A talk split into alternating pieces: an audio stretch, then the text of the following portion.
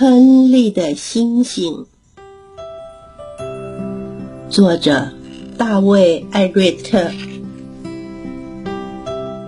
亨利静静地坐在台阶上，抬头看着夜空。这是个美丽温暖的夜晚。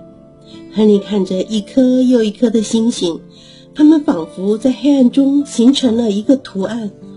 哦，他惊叫一声：“那是什么？”好像是一只好大好大的猪正跑过天空呢。亨利跑向羊圈，梅西、黛西和蕾蕾正准备睡觉。咩，亨利，什么事那么兴奋呀？他们咩咩叫。我在天空发现了一只好大的猪，是大猪星座哦！亨利尖叫着。绵羊说：“在哪里？在哪里？指给我们看。那是它的耳朵，那是它的腿，那是它卷卷的尾巴。”他指着星星说：“看见了没？”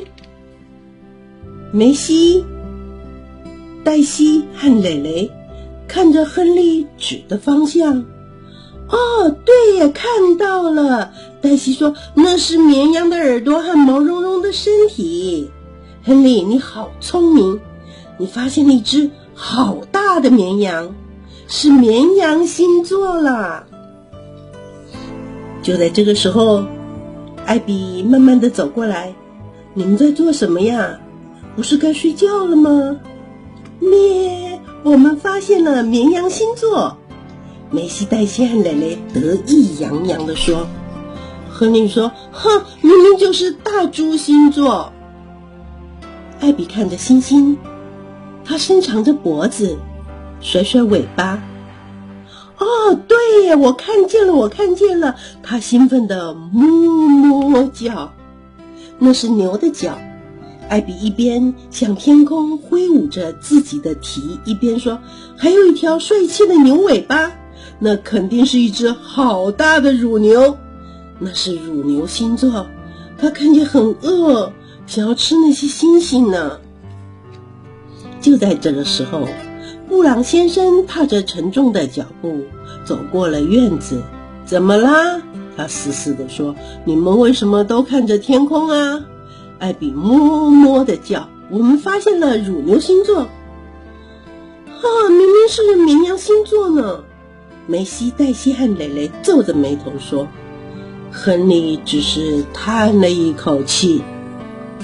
过去一点，过去一点，我要站在这里。布朗先生找了个舒服的地方。布朗先生仔细看着天空时，大家都静静的等待。哦，对呀，我看见了。他终于嘶嘶的说：“那是一只好大的马，根本就是飞马星座。我看见它的头和鬃毛，还有它在飞奔的马蹄。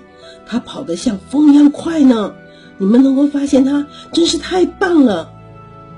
艾比愤愤不平地说：“你说的是乳牛星座。”绵羊们争辩地说：“咩，他说的是绵羊星座。”这个时候，连鸡都来了。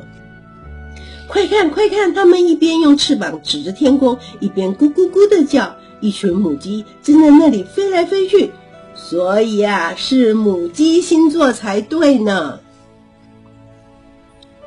亨利严肃地说：“不好意思，那里没有绵羊星座，也没有乳牛星座，没有飞马星座，也没有母鸡星座，那是我的大猪星座。”可是现在，他又抬头看着大猪星座出现过的地方，却只看见绵羊的耳朵接在乳牛的脚旁边。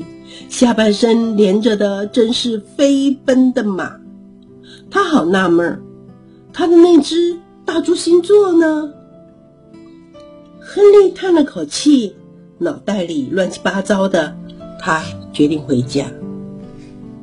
他孤零零的坐在台阶上，抬头看着天空，他开始觉得，也许他的朋友们说的没有错，说不定。那根本不是大猪星座，但是就在他坐在那里觉得奇怪的时候，农场里的吵闹声渐渐消失在黑暗里，亨利发现又剩下自己和他的星星了。